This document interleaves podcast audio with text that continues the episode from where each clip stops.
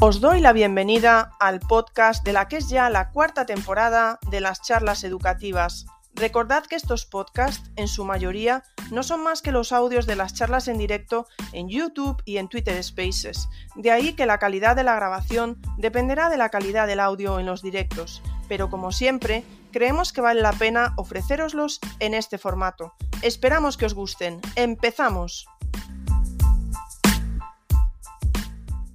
Buenas tardes, os damos la bienvenida un domingo más al space de vuestras charlas educativas. Un domingo más, pero no un domingo cualquiera. En primer lugar, por los invitados, porque tenemos aquí a la maestra Lu y a profe Carlos, y para mí es un auténtico placer que estéis hoy aquí, porque sois una parte muy importante de nuestro claustro virtual que está ahí al otro lado, al otro lado del océano y es una gran alegría compartir, compartir las charlas educativas con vosotros. Ahora, pero por otro lado, pues es un space también muy especial porque Lu y Carlos aquí se han prestado voluntarios para, para este experimento que estamos haciendo y es que ahora mismo estamos en directo en Telegram y en Telegram nos podéis ver, ¿vale? Entonces, no es, es un space que estamos en Twitter, vais a poder dejar vuestros comentarios o vuestras preguntas con el hashtag de las charlas educativas. Como siempre, podéis escucharnos en Twitter simplemente, pero que sepáis que ahora mismo en el canal de las charlas educativas en Telegram estamos viendo al profe Carlos bebiendo, por ejemplo, y eh, estamos los tres ahí y se está grabando en vídeo. ¿Esto qué quiere decir? Pues que quien lo veáis en diferido, pues podréis en el canal de YouTube no simplemente, como pasa todos los domingos, ver el cartel de las charlas y escucharnos, sino que podréis vernos. Así que esperamos que vaya muy bien. Tenemos por ahí que sepáis a docente y madre, a Ana, que está muy pendiente del Telegram, por si dejáis alguna pregunta. En el canal de las charlas educativas podéis dejar alguna pregunta, ¿de acuerdo? Y si lo hace, podéis hacerlo en, pues, eh, en, el último, en el último comentario que hay en el, en el canal, pues ahí, si dejáis alguna pregunta, Ana me la trasladará a Twitter, porque yo ya más cosas no puedo mirar. Entonces, Ana se ha prestado voluntaria. Muchísimas gracias que estás por ahí. Eh, acordaros, ¿vale? Recordad, hay que poner el hashtag de las charlas educativas para que yo pueda verlo, porque ya no tengo más ojos, ¿vale? Entonces, vamos a empezar por el principio. Ya le he dado las gracias a Carlos, a Lu, muchísimas gracias a todos los que estáis aquí hoy. Eh, no me entraba el título completo en Twitter, he puesto educación en México y en eh, Ecuador, pero es educación y atención a la diversidad. Y lo veréis porque nuestros invitados eh, no solo son docentes, sino que también son madres y padres, madre y padre. Y creo que todo eso lo vais a ver ahora y vais a entender un poco más. Si, no conocíais un poco pues a, Carlos o a Lu, un poco más el significado de todo esto. En todo, por, lo tanto, para empezar, vamos a empezar con esa presentación. Presentación de cada uno. Empecemos por la parte educativa, ¿de acuerdo? Eh, Lu, buenas tardes, bienvenida. Bueno, buenas tardes ahí, que son mediodías, ¿no? Hola, buenas tardes. Sí, es mediodía. Exactamente, estamos en mediodía por acá. ¿Sí me oyen bien? Pues nada, pues puedes presentarte, Lu. Muchísimas gracias por estar aquí. Ok, ¿sí me escucho? Perfectamente, perfectamente. Ah, perfecto. Bueno, pues antes que nada, muchísimas gracias, maestra Ingrid, de verdad. Yo llegué a este claustro este, hace poquito, yo creo que apenas cumpliré un año, y fue una maravilla para mí. Yo entré buscando respuestas sobre la situación de mi hijo, que les comentaré un poco más adelante, y encontrarla a usted en este space que nos reúne a tan tantísima, tantísima gente, tanto docentes como mamás, papás, que estamos en busca de, respuestas y de escuchar experiencias de otros colegas. Eso es una cosa que no tiene precio y se le agradezco muchísimo y muchísimo más que me haya invitado el día de hoy y en compañía del profe Carlos. Muchísimas gracias. Y bueno, comienzo. Este, pues yo soy pedagoga, soy de, eh, bueno, vivo en Jalapa, que está en el estado de Veracruz, México. Em, soy mamá de un niño con autismo, por lo cual eso me motivó a entrar a estudiar la maestría en educación inclusiva intercultural para tener muchísima más información y más que nada las herramientas para poder ayudar a mi hijo a tener una vida muy estable. Eh, tengo un diplomado en competencias eh, a nivel preescolar y primaria, y pues todos los días yo sigo capacitándome, estudiando diplomados y leyendo y leyendo y leyendo, porque como profesores todos los días tenemos que aprender, porque no hemos dejado el aula. eso queda claro. Y bueno, en la parte educativa eso es todo. Muchísimas, muchísimas gracias, Lu. Muchísimas gracias por tus palabras. Pero bueno, las charlas educativas están gracias a, gente como tú que venís aquí y nos contáis vuestras experiencias. Muchísimas gracias, Lu. Un placer tenerte aquí.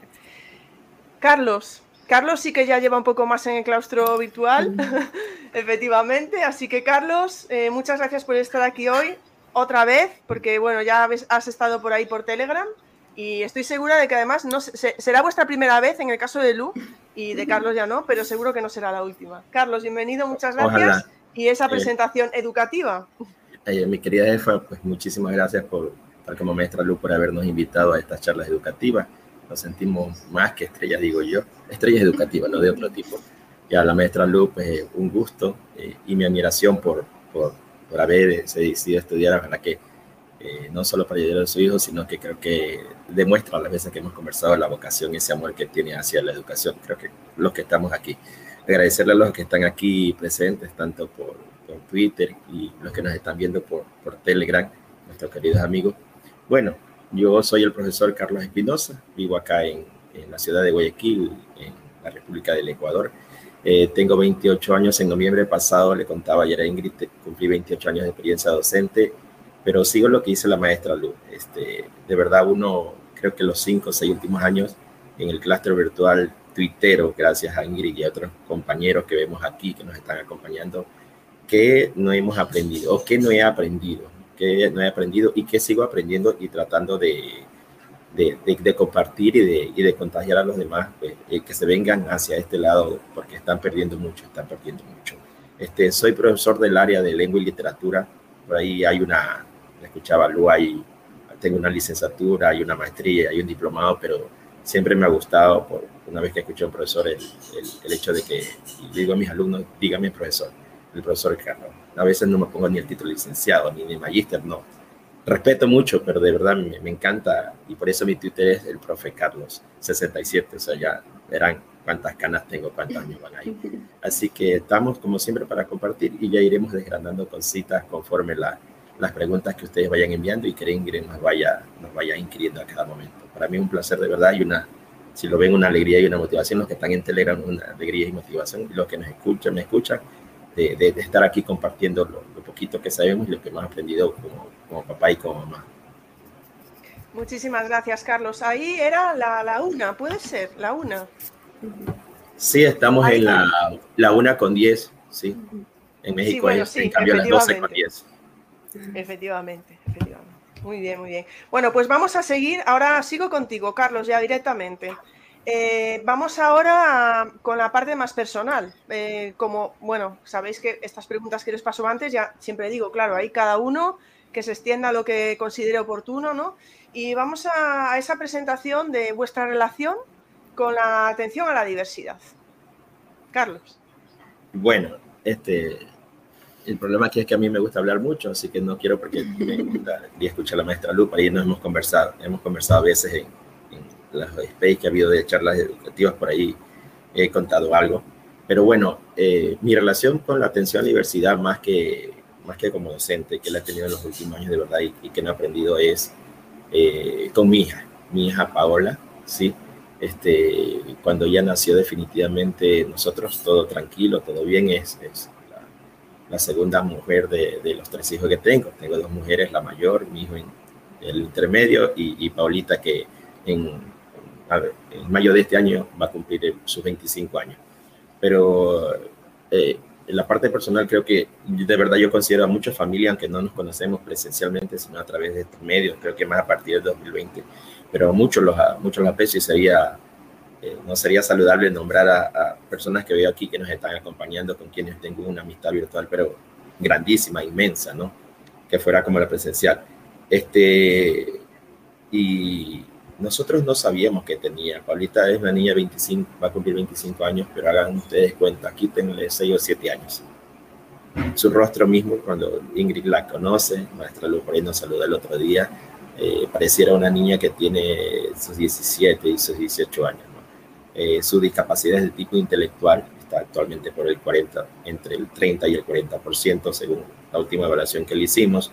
Está en, el séptimo semestre de, educación para párvulos, lo que ustedes dirían infantil, para ser profesora de, infantil eh, en la universidad, una universidad acá del estado, la universidad, la universidad de Guayaquil. Pero cuando ella nació, mm, no nos habíamos dado cuenta de nada. En algún momento vimos ya cuando los primeros meses, seis, siete meses, que tenía su cuellito torcido, eh, una tortícolis, nos dijeron que había, era una tortícolis congénita. Yo generalmente sufro de, ese problema aquí en el cuello.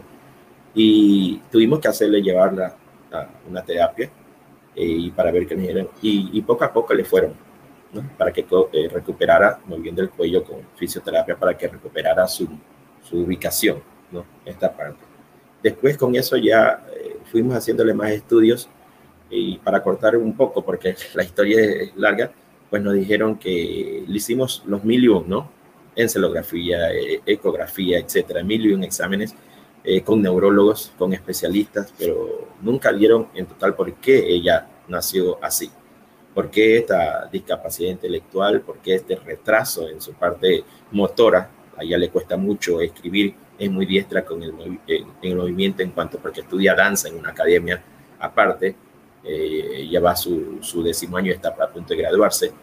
Eh, es, recuerda mucho, o sea, su memoria es muchas cosas que a veces nosotros no nos acordamos, la mamá y yo, ella enseguida lo capta y la verbalización de ella es muy buena pero su parte motriz, su, escritura en sí mismo, le cuesta muchísimo. la educación de estos dos últimos años la ha hecho virtual desde el 2020 y eso le ha ayudado de una manera u otra porque puede estar más en contacto visualmente y verbalizando con sus profesores de universidad. Que unos que otros, contaditos así, han, bueno, ya andaremos en eso, han podido eh, atendernos, atendernos y atenderla a ella, porque no, hay que ser sincero, eh, a nivel superior en Ecuador no estamos preparados en eso, pero ya ahondaremos. Entonces mi, mi, relación es por ahí. Y ya después en el plano educativo ya les contaré una, mi experiencia más maravillosa que me marcó hace algunos añitos en la institución donde trabajé aquí durante 15 años eh, con un niño, con un niño eh, autista con síndrome de Asperger, pero ya les contaré. Por ahora hasta aquí nomás. Bueno, pues muchísimas gracias, Carlos. A ver, que no pasa nada, que os podéis extender, porque además estáis hablando de. Estás hablando de tu hija, eh, luego hablar de su hijo, entonces es normal que os extendáis, no os preocupáis. No, después me emociono, de, me emocioné demasiado y, y, bueno, ya afloran los sentimientos, ¿no? Por recordar muchas cosas y ver que ella avanza, pero la educación en Ecuador no avanza en ese aspecto de la atención a la diversidad. Pero ya, ya ahondaremos un poquito. Pues es que esto es lo que tiene hacer preguntas, porque al final podríais estar hablando y contarlo todo sin necesidad de preguntas, yo creo, ¿eh? porque unas cosas se van hilando con las otras realmente. Pero bueno, quiero recordar a todos los que estáis por ahí, por favor, que si tenéis alguna pregunta, recordad que la podéis hacer con el hashtag de las charlas educativas. No os olvidéis de poner el hashtag. Y si estáis eh, viéndonos en Telegram, que podéis dejar preguntas ahí, que nos las pasarán a Twitter. ¿De acuerdo? Lu, eh, por favor, en tu caso, esa presentación más personal, tu relación directa con atención a la diversidad. Bueno, pues en mi caso, eh, nosotros comenzamos a, notar eh, algunos cambios en mi hijo a partir del año. Cumplió un año de edad y automáticamente dejó de mirarnos, dejó de atender por su nombre, ya no tenía expresión, eh, no sabíamos si algo le dolía o estaba contento o estaba triste. Eso fue como que varias banderitas rojas que me hicieron una alarma en mí. Entonces fui con su pediatra, me hizo un test, de ahí me canalizó con un neuropediatra, el cual ya con varios estudios, encefalograma, algunos test que me aplicaron tanto este, en terapia a nosotros y al niño, se determinó que efectivamente estaba dentro del espectro autista, pero sin discapacidad intelectual. Estaba, como me comentaba el neurólogo, en un nivel 2, que entre moderado y severo, y necesitaba muchísimo la atención temprana para que eso pues se viese reflejado en un avance más temprano y no tuviese un, atraso. Él tiene, ah, hoy por hoy está a unos mesecitos de cumplir cuatro años, pero eh, intelectualmente pareciera eh, que aún tiene dos, que apenas tiene dos años, por lo que apenas estamos logrando. Eh, a partir del diagnóstico nos canalizan con una psicóloga, decidimos por el método Denver, el cual nos ha funcionado muchísimo porque es el niño va aprendiendo a través del juego y nos dota a nosotros principalmente de las herramientas para que logremos que el niño se comunique con nosotros, que es lo que a él se le dificulta mucho, que es la comunicación verbal y la interacción social. Eh, mi experiencia no fue tanto con eh, instancias públicas. Mi experiencia por cuestión de pandemia tuvo que ser forzosamente por instancias privadas porque lo que nosotros necesitábamos era que pues él avanzara, lograra este, lo más pronto posible llegar a, su desarrollo de acorde a su edad. Eso era el principio. Ya con el tiempo te vas dando cuenta que lo único que importa es que tu hijo, en el momento que él lo pueda hacer, alcance sus logros todo a su tiempo, porque cada niño, aunque esté dentro del espectro autista, es individual. Cada niño lleva su proceso de acuerdo a su edad, a sus habilidades, a sus capacidades. Ninguno es igual. Aunque estemos dentro del mismo diagnóstico, ninguno es igual. El profe Carlos no me va a dejar mentir. Cada uno avanza acorde a su tiempo, cuando su cuerpo, su organismo dice, aquí es momento, voy a hacer esto, voy a hacer lo que sigue. Pero como papás, pues aprendes mucho lo que es la paciencia, a conocer, a volver a ser un alumno, porque estamos aprendiendo qué es el autismo, qué es lo que tenemos de autismo, qué, qué, qué avances hay. Y como seres este, pensantes, nos frustra mucho que no haya un porqué o sea, ¿qué fue lo que le derivó el autismo? ¿Qué fue lo que le provocó? Este, ¿Fue mi culpa? Eh, no, no, me tomé ningún medicamento? ¿Hice algo mal? Eh, ¿Fue eh, en el momento del nacimiento? No sé, muchísimas preguntas que se nos vienen a la mente, tanto papá como mamá. Principalmente nos culpamos porque dijimos es que algo hicimos mal en el proceso, algo pasó. Y es cuando el neurólogo especialista te dice, no, es que hoy por hoy no hay una respuesta, un por qué. O sea, nos dice, créanme, yo tengo 35 años de experiencia, he leído demasiado, me comenta. Y hoy por hoy no tenemos una respuesta. ¿Qué más quisiéramos decir? El autismo es provocado por... No, se hacen estudios y han dicho que puede ser genético, que puede ser por, por ahí más que nada en lo genético, es lo que comentan. Pero no tiene nada que ver que una vacuna, no tiene nada que ver la alimentación, no, no, no. Hay tanta, tanta información chatarra que encontramos por todos lados que ahí hay que tener mucho cuidado y como papás lo aprendes, a la mala, pero lo aprendes. Em, y básicamente, pues, en, resumen, eso es lo que estamos viviendo con Alejandro, que tiene tres años, ya casi cuatro. Y aquí sigo en el camino aprendiendo con él. Pues, a ver, es que tenemos un problema, porque es que el profe Carlos se ha emocionado mucho con tus palabras, Lu. Eh, los que están en Twitter no lo están viendo, pero los que están en Telegram sí lo están viendo. Y yo creo que es, ahora Carlos me lo dirá, pero yo creo que es por esas preguntas que todo padre se hace, ¿no? Y que toda madre se hace. Carlos, ¿quieres decir algo? Sí, sí, sí, efectivamente. De verdad, te, admiro, maestra Lu. Y en, el caso mi hija tiene otro tipo de discapacidad, pero eh, lo que tú cuentas de, de Alejandro, un besote y un abrazo grande para él eh, yo lo viví con este chico, un chico que sé, recuerdo nombre y apellido, voy a dar solo su, su nombre, Francisco, ya estará en universidad, sé que está en universidad y que lo está haciendo muy bien y, y, y que cómo me, cómo me removió a mí el piso eso.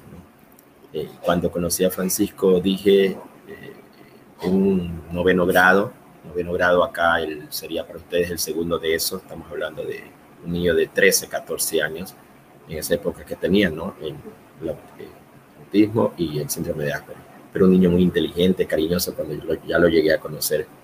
Eh, eh, mi esposa me decía en ese momento, este, porque ya nos hicimos tan amigos que él me escribía, eh, me chateaba para preguntarme si esa actividad que estaba haciendo la estaba haciendo bien, si era así, si eran, y a veces, muchas veces hasta 9, 10 de la noche y y, le comentaba a mi esposa y me decía, tenle, tenle paciencia. Tienes acá a Paola y tú ves como profesor, tenle paciencia. Y fui aprendiendo. Francisco removió mi piso y, en ese momento yo dije, estaría, estaré hablando hace unos 10 años más o menos atrás, me di cuenta de que no sabía nada, que no sabía nada en ese aspecto de atención a la universidad, que es lo que a poco que habíamos aprendido en la universidad, en el camino, ya ahí en esa época, si estoy hablando entre 18 y 20 años de experiencia, me dije, no sé nada, tengo, tengo que aprender, tengo que, que, que buscar y tengo que ir aprendiendo con él. Me hice muy buen amigo de, de, su mamá, que era la que estaba ahí, ¿no? así como maestra Luz me hace recordar, su mamá estaba ahí, no se cansaba de estar ahí, de estar comunicando, comunicarse con nosotros, de preguntar y todo, ¿no? Y, y, y, lo teníamos y yo le preguntaba, en esa época ya estábamos hablando de, eh, del free classroom, de la clase invertida, ya se hablaba, ya en el claustro, eh, seguía Raúl Santiago cuando estaba por, el, por la provincia de Misiones en Argentina, antes de la pandemia, y yo le decía, ¿tú crees que esto? Le decía la mamá, ¿tú crees esto? Trabajando con Francisco así nos podía servir haciendo una adaptación. Sí, me dice Carlos, todo, porque ella lo ayudaba. Eh, un chico de una muy, una posición de, de, una familia acomodada que tenía todos los, todos los medios que viajaba cada cierto tiempo a los Estados Unidos. Tenían, ¿no? Y tenía mil y un profesor, pero en un momento determinado la familia se dio cuenta que el mil y un profesor no le servía, sino que había que caminar por otro lado. ¿no? Y así nos ha tocado, nos ha tocado acá, este, por si acaso, para que los amigos que van llegando, saludos. Si alguien quisiera preguntar aquí en, en, el, en el, siguiéndonos en el SPI está mi esposa, si la ven ahí, está con oyente, Amelia, Amelia González, está con lentes, con un vestido azul. Así que si le quieren preguntar algo, ella pues también les puede contestar o tuitar o le damos de pronto un pase. Pero ella es más emocional que yo inclusive porque ella, mi mamá y ella son las que, yo por mi trabajo, pero mi mamá y ella son las que siempre han estado ahí con Paola en, todo, en sus exámenes, en sus cuestiones. Yo he tomado un papel un poquito más importante ya a partir de que Paola ingresó a la academia de danza. Soy el representante de ella, estoy con ella en todo ahí. Me gusta ver cómo va evolucionando pero después sí me gustaría tratar otro temita que a veces creo que nos enfocamos en cómo hacer tantas mil y una adaptaciones, pero que nos olvidamos de una cosa muy esencial con estos niños con algún tipo de discapacidad. Así que maestra Luz, mi, mi admiración, mi aprecio y, aquí seguimos en directo. Así que cualquier pregunta, cualquier inquietud, vamos avanzando. Es que estamos hablando ¿no? de que eh, Alejandro tiene tres años, va camino de cuatro, pero Paola ya tiene 25. O sea que además esto también resulta bastante interesante porque tenéis unas experiencias diferentes, ¿no? Porque no es lo mismo sí. llevar con, con, tu niña, eh, ya una chica, ya una mujer, 25 años, que llevar 3 cada 4, ¿no? Yo creo que tenéis experiencias diferentes y eso también es, es muy interesante. Vamos a pasar a la siguiente pregunta. Y bueno, Carlos, si tu mujer se quiere incorporar en algún momento, mejor que sea ahí al lado tuya, y que es porque si no, no se le va a ver en Telegram y se le va a escuchar luego en el, en el diferido. O sea que lo dejamos, lo dejamos ahí en, en, el aire. Vamos a la siguiente pregunta que teníamos por aquí. Eh, vamos con Lu. Y era, ¿cómo es la educación en vuestro país? Etapas, obligatoriedad, tipos de centros, recursos, etcétera. Lu, lo que nos quieras contar. Bueno, la educación en México principalmente está regida por el artículo tercero constitucional, el cual establece que toda persona tiene derecho a la educación y es obligación del Estado, la rectoría del mismo y e impartirla. Además de ser, este, de tener el derecho a la educación, esta es obligatoria, universal, inclusiva, pública, gratuita y laica. Se escucha muy bonito, ¿verdad? Pero bueno, es mucho trabajo. Y la divide en tipos, que es educación básica, educación media y educación superior. Dentro de la básica está el preescolar, primaria y secundaria. Dentro de la media está el bachillerato, preparatorio, telebachillerato, los diferentes tipos que hay, y la educación superior. Eh, la básica y la media son obligatorias. Es así, aquí las tenemos obligatorias. En preescolar, pues se atiende a niños de 3 a 5 o 6 años, son tres años los que se deben de cursar. La primaria son niños de 6 a 12 años, son 6 grados. La secundaria de 12 a 15 años, son 3 grados. En la preparatoria es de 15 a 18 años, igual son 3 grados. Y ya la educación superior va a depender muchísimo de la carrera eh, o licenciatura que elija el joven. Puede ser de 4 a 6 años, inclusive más.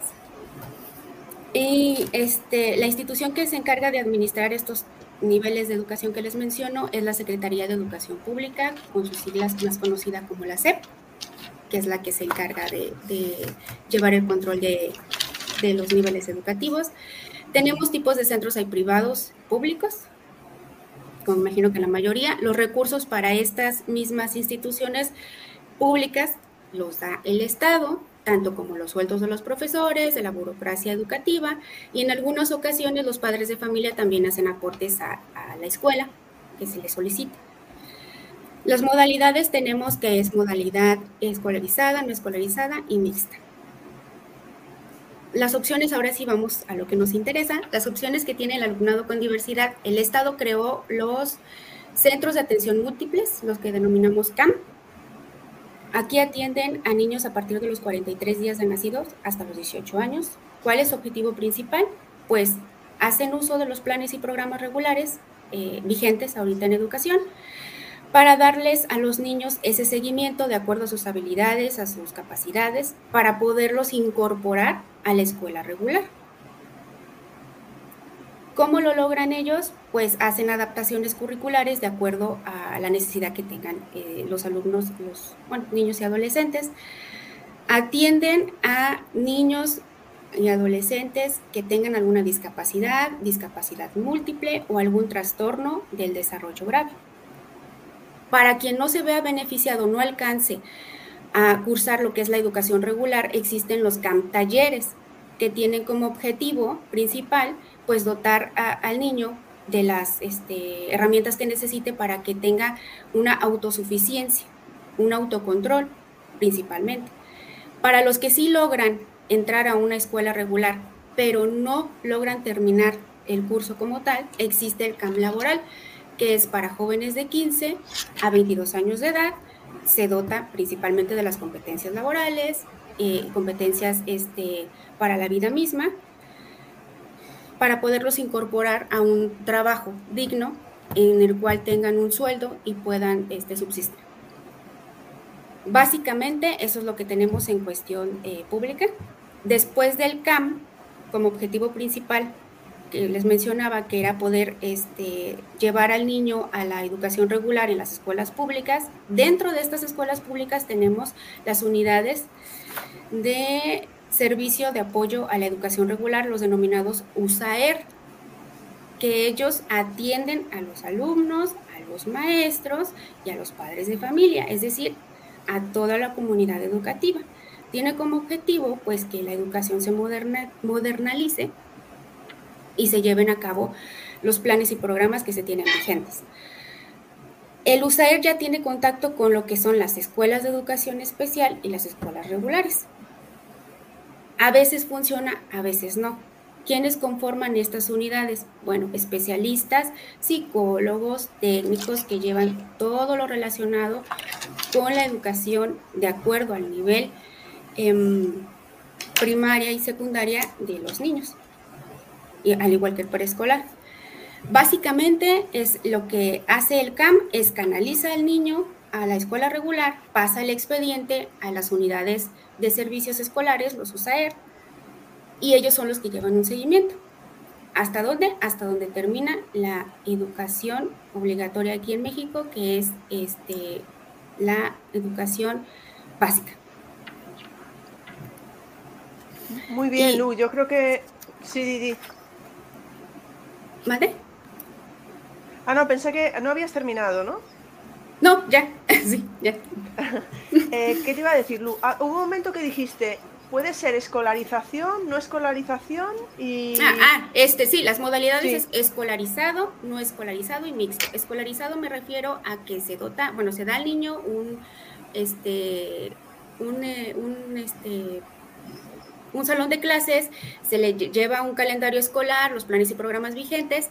En el no escolarizado cambia un poquito porque solamente es los fines de semana. El mixto puede ser una combinación de ambas, a lo que también llamamos la educación en línea, ya entraría aquí. Esas son las tres modalidades que tenemos por acá. Las opciones también, perdón, las opciones también que me había este, faltado mencionar es la educación inicial, la eh, educación especial y la educación para adultos. La inicial, pues como bien lo dice, es a partir de los 43 días de nacido a los 3 cuatro años de edad, antes de que entre al preescolar. Hay personas que tienen la oportunidad de tener esa educación inicial, no todas, pero algunas sí. Después está la educación especial, pues que atiende a niños con discapacidad este, o algún tipo de trastorno. Y después la ¿Cuál fue la que mencioné? Ya se me fue por estar así. Este, la de adultos, la de adultos. Ah, perdón, sí, la de adultos, que es a partir de los 15 años en adelante para personas que no hayan culminado su educación básica o las que de plano no hayan podido cursarla por alguna razón. Básicamente se busca la alfabetización de la comunidad. Pues muchísimas gracias, Lu. Has hecho una revisión muy completa. Eh, creo que tenemos bastantes puntos en común aquí en España algunas diferencias, pero yo veo bastantes puntos en común. No sé qué opinará la gente. Vamos a ver cómo es en el caso de Ecuador. Carlos, eh, coge ya la pregunta sobre la educación y sobre el alumnado con diversidad. Bueno, a mí como alumnos pusieron a volver a estudiar, así que yo tuve que mi, mi, mi cuaderno hizo para Bueno, este, parecido, este, bueno, por aquí ya la veo que también se ha integrado mi, mi Paulita también como oyente al, Space y paso por aquí. Bueno, acá tenemos este, la educación en el, Sistema Nacional de Educación, como se denomina acá, regido por el Ministerio de Educación, y de ahí hay lo que se llaman los distritos educativos en, en que son, que alojan a, varios colegios de acuerdo al sector o a la zona de residencia. Entonces tenemos tres niveles, tres niveles de manera básica. El inicial, la educación inicial, la educación básica general y el bachillerato que se llama hace algunos años bachillerato general unificado. Ya les explicaré el porqué. la educación inicial tiene dos subniveles, el inicial 1 y el inicial 2, así de sencillo. ¿no? Eh, el inicial 1, que no es de obligatorio para la familia, es hasta 3 años, el inicial 2 comprende 3, 4 y 5 años, de 3 a 5 años de edad.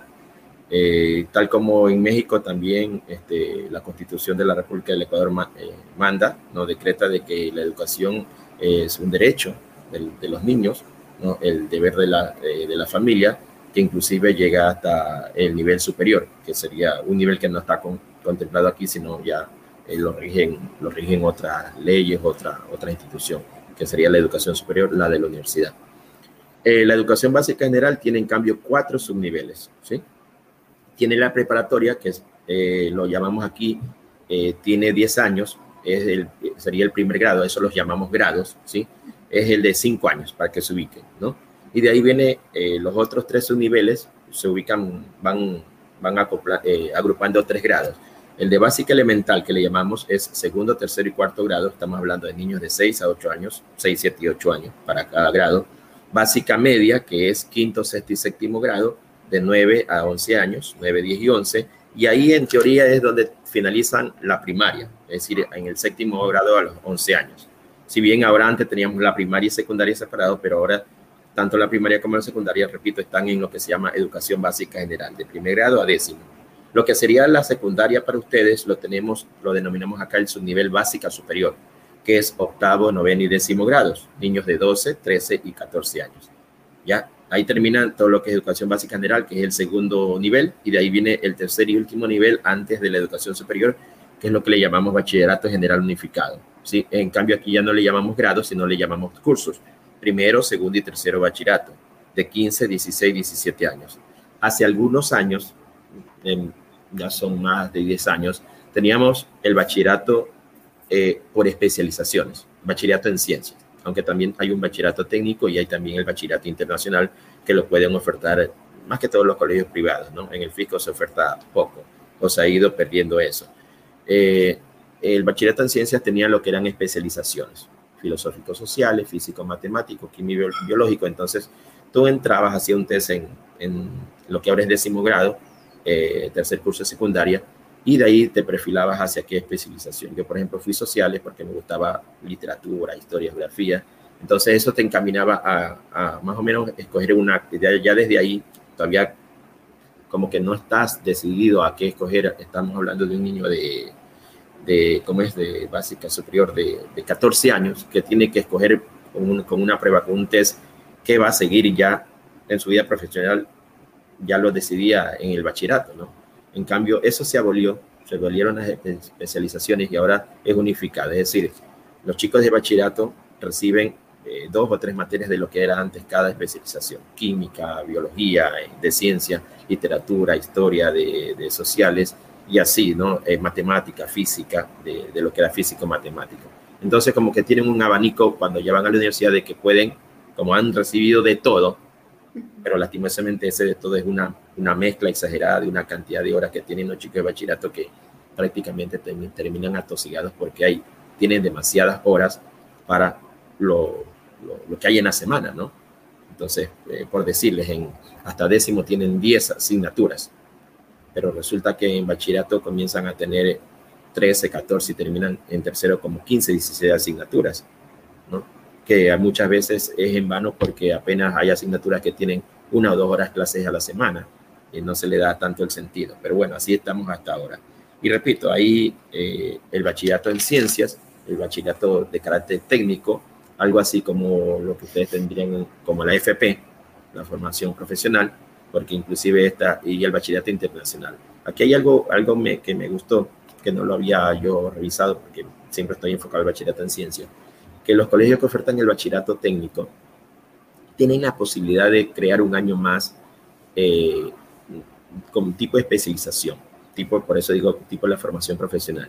Inclusive los profesores y los, y los alumnos pueden recibir algún tipo de, de salario si convierten ese bachillerato técnico en lo que llaman unidades de producción, es decir, si comienzan a producir cierto tipo de artículos que, que resulte que sea necesario para el pueblo, para la comunidad, comunidad, barrio, sitio donde se encuentran. Entonces eso le llaman unidades de producción y tanto los docentes como los alumnos pueden recibir un, un salario, un salario mínimo. Pero eh, para los chicos, beneficioso.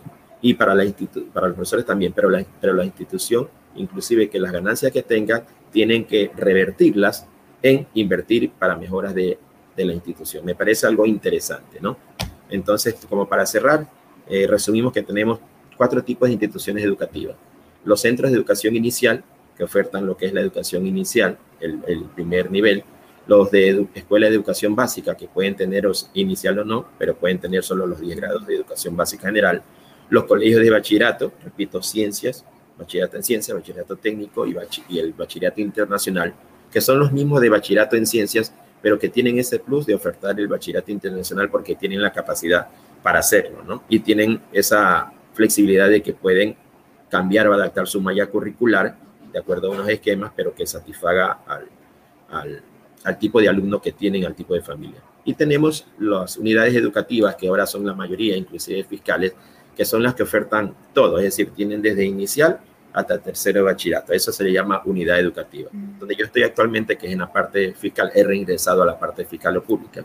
Es, es uno, se llama unidad educativa fiscal Sara Flores Jiménez. Tiene desde inicial 1 y 2 hasta tercero de bachillerato, es decir, es completo. Pues muchísimas gracias, Carlos. La verdad es que nos, nos habéis hecho aquí una, una descripción muy detallada tanto del sistema educativo en Ecuador como del sistema educativo en México, que, volvemos a repetir, tienen puntos en común. Eh, Carlos, tú siempre haces referencia, lo comparas con el sistema educativo español. Tienes bastante, un gran conocimiento del sistema educativo español. ¿A qué se debe? ¿Es solamente por, por Twitter, por lo que estás en contacto con nosotros o...? Bueno, gracias por la pregunta, Ingrid. Bueno, a mí me vino más esto por el... Ayer algo te contaba, ¿no? El inicio esto del del 2020, eh, esto, eh, que no sabíamos cómo enfrentarnos, creo que a todos nos cogió en el planeta, en, el aspecto educativo, a cómo enfrentarnos a un confinamiento, ¿no? Debido a la pandemia y cómo aquellas instituciones, en esa época yo estaba, eh, voy a ser sincero, una institución le llamaríamos de élite, ¿no? Un, lo que ustedes llaman un concertado, que es un privado, un, un colegio particular o, o, o, privado, es una unidad educativa completa, donde pasé mis últimos 15 años hasta febrero del año anterior, hasta febrero del 2022. Ya, eh, y yo creo que eh, el remesón que me dio el, el, haber salido de, el haber salido de ahí, no, no voy a ser sincero, me, dicen, soy honesto, no, y considero familia educativa, el clúster virtual es una familia que, que trasciende, así como la, amigos de la NRPA, que, de la comunidad acá que nos acompañan, eh, que me despidieron después de 15 años. Pero como hablábamos con Iggy ayer en esa prueba, cuando tú estás en una institución particular, un concertado, siempre sabes que al final es una empresa. y esa empresa pues es privada y cuando tú no te alineas, después de algún tiempo, no te alineas a una forma de ser, o, yo digo a los mandos medios, ¿no? porque a veces estas cosas no lo saben ni los directores ni los rectores, si no los mandos medios me refiero a un coordinador de área, a un coordinador o director académico. Entonces, si no te alineas la forma de pensar, porque tú, tu, tu mente, tu corazón están hacia lo que es la educación, no hacia la parte eh, materialista de la educación, o sea, la ganancia propiamente de este tipo de empresas. ¿no? Pero no, no, no hablo mal de, la institución porque ¿qué no aprendí? Estar en, en, una institución como esa me, me, cambió la vida, me ayudó muchísimo en el plano económico, en el plano social, familiar. Y tengo grandes amigos que están todavía ahí y que tengo contacto con ellos. Pero me di cuenta de que cuando comencé a buscar la ayuda de los, de los amigos para poder hacerle frente a todo esto, ayudar a mis compañeros en la parte de las competencias digitales, comencé a tener contactos que los amigos que más llegaban eran los del claustro virtual, los compañeros de España, compañeros y compañeras de España. Entonces, de una forma u otra, en esas conversaciones, en esas charlas, en esos encuentros, eh, me, fui, me fue también interesante, digo, bueno, tengo que para ir haciendo la comparación. Entonces a veces decía, mira, es que necesito que me ayudes con esta charla o tal cosa para este grado. Entonces hacía la comparativa y comencé a buscar, a ver, mis grados de, educación básica superior y bachillerato coinciden con qué, con cuál de la ESO, el bachillerato, el FP.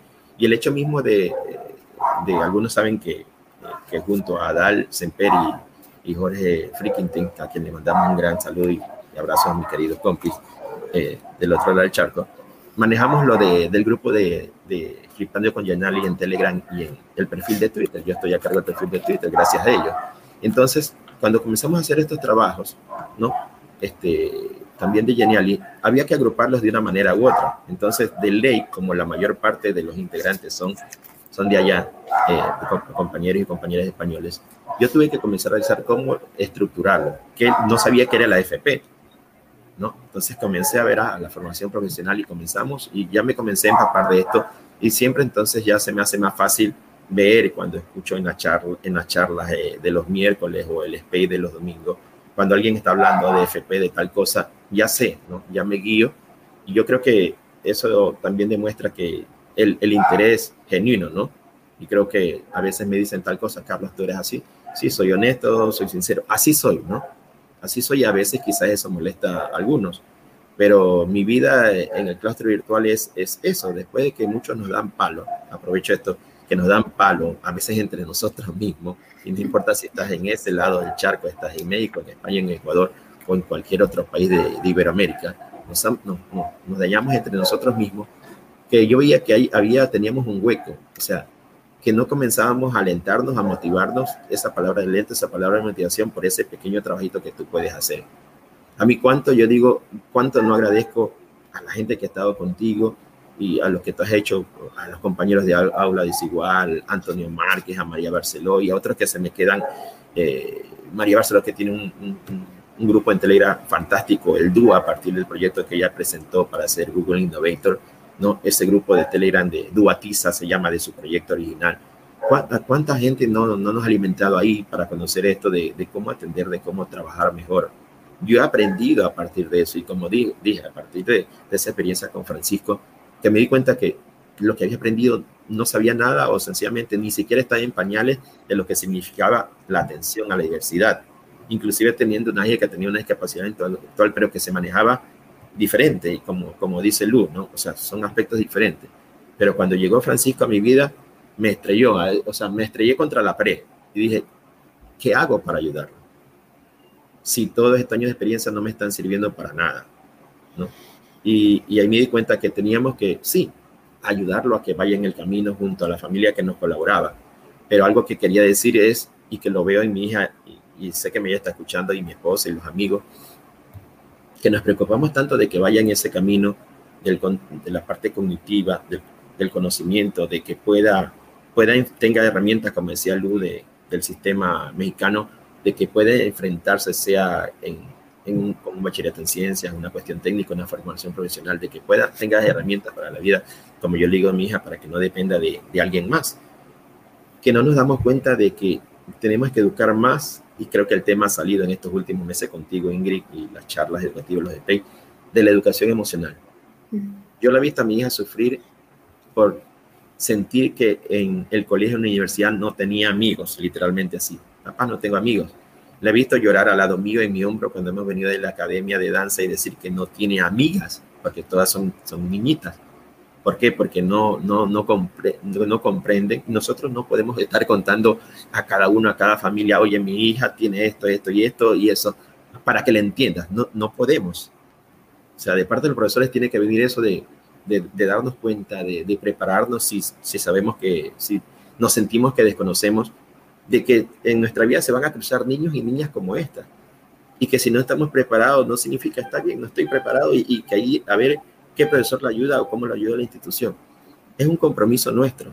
Lo, estoy diciendo tanto como, como padre como docente.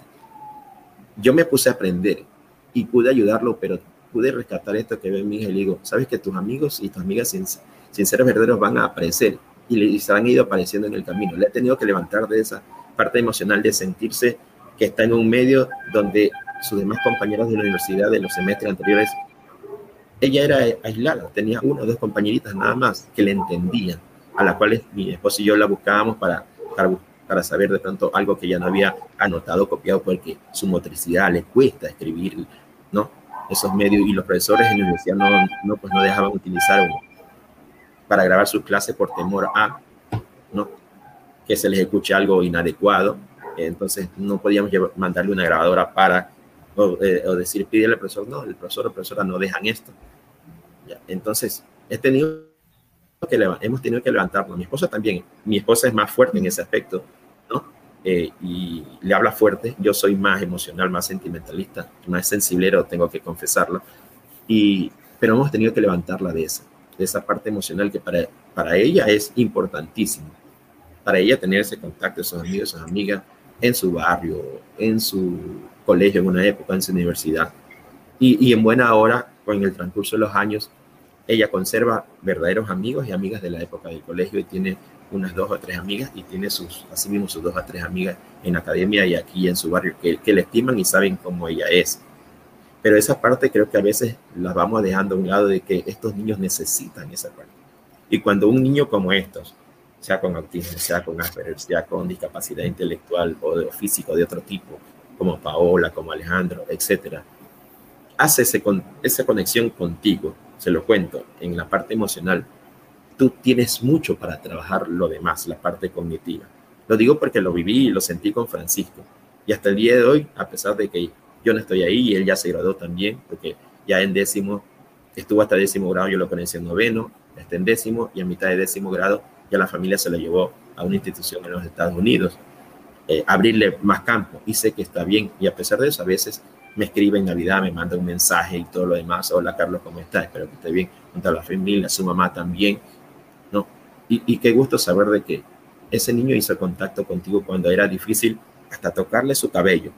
Los compañeros me decían, Carlos, no le toques porque él se ponía, se exasperaba y todo lo demás, ¿no? Como decía Lu, hay casos y casos. Cada caso, sí, puede ser autismo Asperger, pero cada caso es, diferente. Sí, puede ser una discapacidad intelectual física, pero cada caso es diferente, es diverso. Pero llegó a tal punto esa conexión que yo le podía ya después, que yo inclusive en algún momento nos llegábamos a abrazar sin problemas, sin ese rechazo de un niño que, que, se, que sentía que, que todo lo que decían a su alrededor los compañeros era para burlarse y para aprovecharse de, de él. Pero esa parte, esa conexión emocional, eh, compañeros, compañeras, le permite a uno manejar la parte cognitiva ya después, quizás, yo lo voy a decir, quizás más suave. Es complicado, es difícil, pero si nosotros hacemos esa media culpa que nos falta cuando viene uno de estos chicos y chicas y nos estrella y nos dice y nos da duro y nos pone a pensar, estoy preparado para, para este tipo de chicos. Y me digo sincera y honestamente, y yo te decía ayer, salir de esa zona de confort a la cual yo nunca regresaré ni quiero regresar y decir, sí, no lo sé, tengo que prepararme, tengo que hacerle frente, tengo que ayudar, tengo que buscar el mecanismo, si me puede costar noches, ojeras y todo lo demás, sí, pero tengo que hacerlo porque eh, no quiero que eh, mucha gente sea Carlos Espinosa, ni maestra Lund, ni Ingrid Mosquera, sino que seamos sencillamente los, los profesores, los maestros, los docentes, que, estos, que estas familias y estos chicos, estas chicas ponen y confían en nosotros y nos, y nos toca. y aquí muchos lo han dicho y, por eso yo comparto. De verdad, este, Ingrid Mastraldo, discúlpame por, la, por haberme extendido. Muchísimas, muchísimas gracias, Carlos. Antes de ir a la, última pregunta que teníamos, hay aquí algunas preguntas que están dejando con el hashtag de las charlas educativas. Esta es para ti, maestra Lu. Eh, Ana, que está por ahí ayudándonos con, Telegram también, pregunta, Ana, docente y madre, Lu, ¿mejor esa separación? Como hablabas de que había escuelas de educación especial, etcétera. ¿Cómo ves? ¿Mejor esa separación o la inclusión en el aula ordinaria? Bueno, aquí depende mucho de la situación y la condición del niño, porque hay veces que sí se benefician muchísimo de una educación especial eso sí es muy cierto porque, como ahí mismo lo dice, hay especialistas que se rigen específicamente a la condición y lo que necesita el niño. Llevarlo a una educación regular, ¿qué implicaría? Pues que ya se tenga el, conocimiento, tanto tú como padre, como de la institución o del lugar donde ya te dicen que puedes incluirlo en una este, educación regular, ver si de verdad el niño ya está listo para llevar ese tipo de educación. Las dos tienen eh, pros y contras, pero ahora sí que ya va a depender muchísimo de la condición del niño, la capacidad que tiene, la habilidad que va adquiriendo, la edad principalmente, no la edad este, como tal, sino la edad en su desarrollo, qué edad tiene de acuerdo a su desarrollo, porque eso es lo que va a implicar muchísimo que el niño aprenda o no aprenda y hay que ser realistas. En las instituciones regulares lo que buscamos es homogenizar, es decir, hacer un individuo igual. Igual, ¿por qué? Porque así lo marca. El niño tiene que aprender a cierto tiempo tal cosa. Y si no lo aprende, újule, pues este, pues no, no, no, no vas por aquí, ¿no? Entonces, eso es lo que, lo que yo le vería de desventaja. Y la ventaja, pues sí, hay inclusión, hay participación, este, se desenvuelve en la interacción social, este, le beneficia mucho al niño, eso sí lo, lo, he visto, he sido testigo de, pero sí, básicamente dependerá muchísimo de la condición que tenga el niño y lo que necesite en ese momento. Y puede ser también, Lu, a veces depender de en qué colegio caiga, con qué profesores tenga la suerte o no tenga la suerte de, dar, vamos. Eso puede pasar también. Como estaba diciendo Carlos, ¿no? Los profesores que se implican, los que no. Básicamente ese es el punto clave. Si hay vocación o no hay vocación. Porque cuando un profesor tiene vocación, busca, como el profe Carlos bien lo dijo, mi mayor admiración, profe, buscas la manera de ayudarlo. No, no, no te pones una barrera, porque la principal barrera que tenemos ante la inclusión es la sociedad, el desconocimiento de un tema. Y el profe que hizo, bueno, yo no conozco sobre este tema, pero voy a aprender, voy a aprender cómo ayudar a mi alumno, voy a aprender cómo acercarme a él, cómo dotarlo de ese conocimiento que me marca el plan de estudios que debe de tener el niño a cierto momento, pero cómo puedo hacer que eso se, se logre, ¿no? Pues investigas y tratas ahora sí que meter tu parte sensible, porque no nada más es de que votas conocimiento y votas conocimiento, no, porque no nada más se trata de, de que llegues a una clase y digas, bueno, mi objetivo de hoy es que aprendas a sumar. Sí, habrá quien lo haga de una, pero habrá quien le cueste un poco más, y no necesariamente porque tenga alguna discapacidad o algún trastorno. Hay neurotípicos sin ningún tipo de problema que no aprenden al mismo ritmo que los demás o sea, aquí ya dependerá de ti como profesor. ¿Qué quieres enseñar? Sí, quieres enseñar un conocimiento, quieres darles esa, esa herramienta para cuando salgan a la sociedad, pero ¿cómo? ¿Cómo vas a dar ese conocimiento? Hay que también ser esa parte de, empatía y de entender, bueno, el chico no está entendiendo por qué, qué está, pasando, ¿no? Ahí también tiene mucho que ver la participación de la familia. Los papás tienen que estar en contacto directo con los profesores.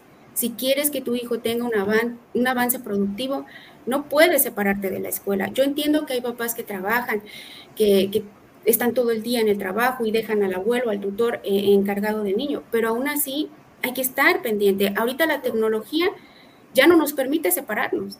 ya no hay pretexto, puedo escribirle al profesor, este profesor, ¿cómo va mi hijo? Eh, ¿Qué pasó con esto? Eh, o sea, hay que, hay que tener esa parte de involucrarnos más, hay que ser esa comunidad educativa que de verdad se necesita. Entonces, respondiendo a la pregunta, pues sí, es importante incluirlos en una educación regular, pero va a depender muchísimo de la condición de, del niño de la condición, la habilidad y el desarrollo que tenga en su momento. Sí, un momento, Carlos. La verdad es que estáis haciendo unas aportaciones muy buenas, eh, Carlos, que a ti no te lo dije porque, bueno, ya pasé directamente a Lu, pero estás haciendo, es que al final, Lu, yo creo que estás hablando, y ahora ha pedido la palabra Carlos, pero creo que estás hablando de que es una cosa de, toda la sociedad, ¿no? Has dicho de la familia, del profesorado, de la condición que pueda tener el propio, el propio peque.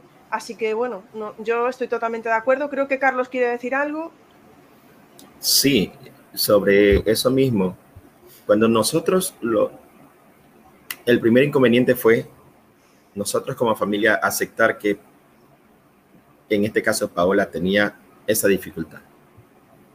Mi esposa, como te contaba ayer Ingrid, mi esposa actualmente, bueno, su segunda carrera es, es abogada, igual que mi hijo, que siguió y Paola está siguiendo en cambio la parte de educación como papá, aunque para par, para más, los más pequeños. Pero ya, ya, les contaré cómo, cómo devino eso. Pero mi esposa también, profesora como yo, y nos conocimos en el último año de universidad. Es mal para ella. ya, pero este, cuando nosotros, en el sector que vivimos actualmente, en el norte de la ciudad de Guayaquil, ya este, vamos a cumplir en, en este mes, el próximo mes de febrero de 16 años cuando nosotros nos enteramos y aceptamos, porque nos costó aceptar que Paula tenía esa dificultad, porque nuestro hijo, nuestros dos hijos mayores, ninguno, ni Candy ni, Carlos Eduardo, no tenían. Entonces, ¿por qué? Como decía Lu, el por qué. ¿Qué culpables no, nos sentimos impuestos yo? Porque no, nunca nos aclararon todo, no lo, no lo tenemos claro. El por qué, por mí, por ella, no sé, por algo. Desde mi esposa dijo, lo mismo Lu me hacía recordar, algo no me tomé algún medicamento, alguna vitamina que me mataron en ese momento, en esa época de embarazo. Ya, nosotros nos costó aceptar, pero cuando lo aceptamos fue el primer paso para, para avanzar. La tuvimos a Paola por nuestros contactos como profesores en, en escuelas que pensábamos que nos podían ayudar, pero donde los niñitos de primero o segundo grado resultaron crueles porque no lo hacen con esa intención, sino que son niños y niñas, ¿no? Y nuestra hija no había día que no, llegaba eh, tenía su especie y todo lo demás, que no llegara llorando a la casa.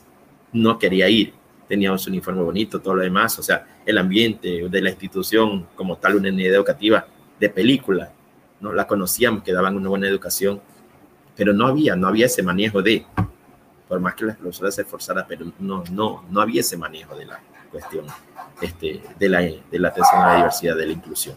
La sacamos de ahí, la pusimos después en una institución fiscal cerca y se quedaba una semana cuando yo íbamos acá. Tenía que yo llevarla los domingos. Nos acordamos con mi esposa hace dos semanas atrás.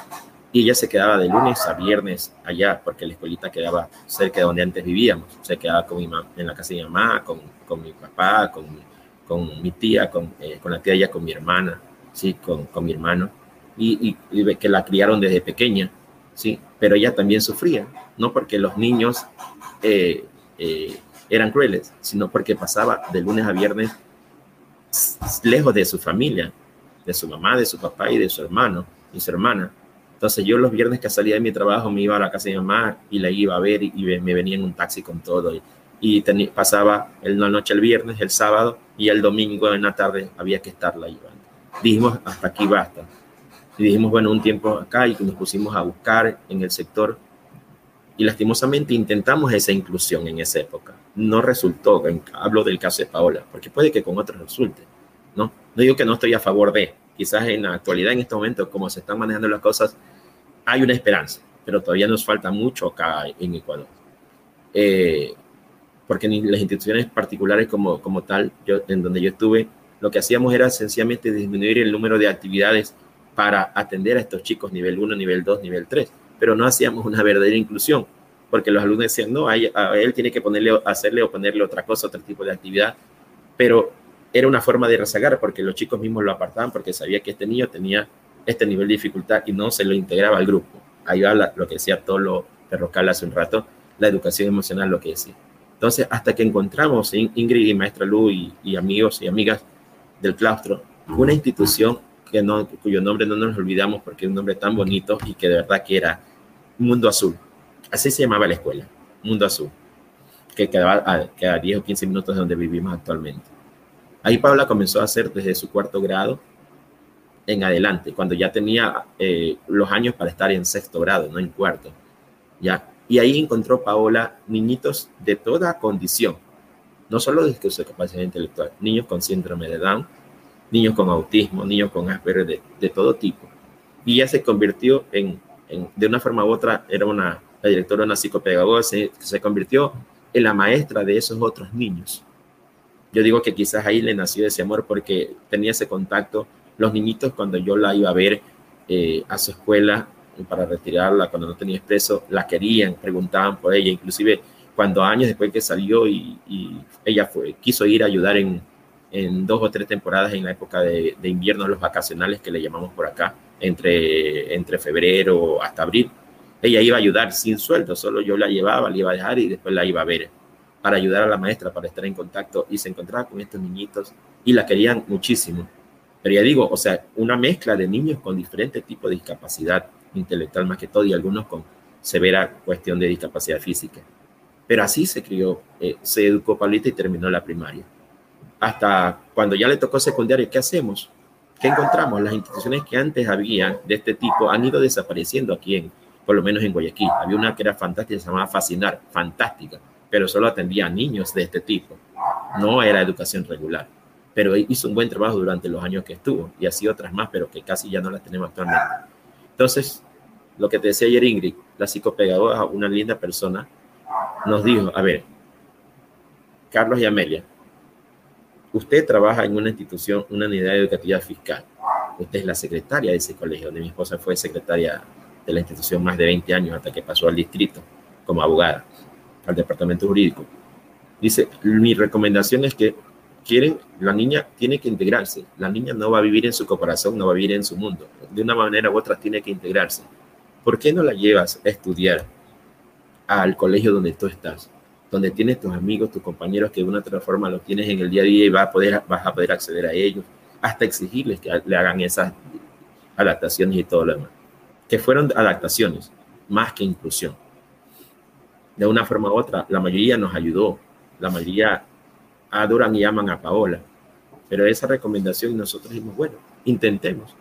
Y efectivamente Paola estudió, estudió toda su secundaria y se graduó, se graduó en una, en una institución fiscal. Después de que pasamos por mil y un particulares en la época escolar, tratando de buscarle dar lo mejor, así sea pagando lo que sea, una mensualidad, una pensión, no hubo ninguna que nos pudiese ayudar así con lo que necesitábamos. Y veíamos que porque no, no había, porque nunca estuvieron preparadas. Y hasta el día de hoy muchas no lo están todavía. No, lo, lo manejan, ya digo, con esas adaptaciones tipo, redúcele la actividad, acércate a explicarle mejor, eh, que haga menos, si le manda 10 ejercicios, a él mándale 5. Pero, pero eso no, no estamos incluyendo, no estamos atendiendo a la diversidad. Solo estamos en una pequeña adaptación para que el niñito o el niñito que tiene ese problema no lo moleste mucho al maestro o la maestra. A esos hay que ser honesto y sincero. Entonces, fue una linda experiencia, conservó, tiene grandes amigos y amigas verdaderos que entendieron dentro del aula de clase su, su necesidad. Y hubo quizás el 80% de maestros y maestras amigos que nos ayudaron, pero no todas las familias tienen eso que tuvimos nosotros, de poderla tener en la misma institución donde mi esposa de una manera u otra como secretaria del colegio los, los supervigilaba y les exigía que hagan ¿no? que, que enseñen verdaderamente y que traten. Pero se los entendía porque yo también trabajé ahí durante muchos años, hace unos 15, 20 años atrás, y, no y, no está, y ellos, mis compañeros, mis amigos, no estaban preparados para una niña como Paola y otros niños más. Pero se comenzaron a aparecer estos casos en la educación ecuatoriana y, y, se, y, se, ha, y se ha comenzado a preparar. Pero veo que todavía nos falta. Yo, por ejemplo, ahora que pertenezco, he regresado a Nueva Educación Fiscal. Tú, he tenido la oportunidad de inscribirme. Hay una plataforma que, la, que, que, está a cargo del Ministerio de Educación del Ecuador, se llama Me Capacito, ¿sí? Pero a los profesores nos dan, a los profesores que pertenecemos a la educación pública o fiscal, como le llamamos acá, nos dan un correo por parte del Ministerio de Educación. Un correo de, Microsoft, hay que decirlo, porque así lo trabaja el ministerio con Teams y los demás. No es, no es promoción. ¿Ya? Y ese correo me permite inscribirme a esos cursos de, de esa plataforma. Si yo fuese institución, eh, siguiendo ese, eh, hubiera seguido, hubiera seguido siendo profesor de una institución, de, una, de un colegio privado, no tenía la opción. No hay la opción para los profesores de educación privada, a menos que la institución donde trabaje haga cursos de capacitación sobre atención a la diversidad. Entonces mi esposa me dice, Carlos, ya tienes el correo, porque estoy actualmente en una educativa fiscal trabajando en primero y tercero bachillerato, y es un curso de así, atención a la diversidad.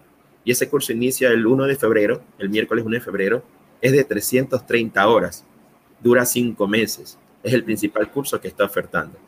Pero repito, gracias a que he regresado a, a la educación fiscal, a la educación pública, y por ese correo que nos da el Ministerio de Educación, he, podido, he tenido la oportunidad de poder inscribir. Si hubiese estado, seguido en educación privada, no tenía por el, el correo privado de educación así sea de, edu.es, mientras esté en una institución particular o privada, un colegio, no te permite acceder a esos cursos del Ministerio de Educación. Lastimosamente estamos, los profesores de la parte privada están segregados en esa parte. Y esos cursos de, que da esta plataforma de capacito sirven para escalafón, recategorización de, eh, subir de categoría a todo nivel, ya. Eso es lo que ahora me estoy empapando de nuevo, ¿no? Pero ya veo que en la educación fiscal se están dando pasos.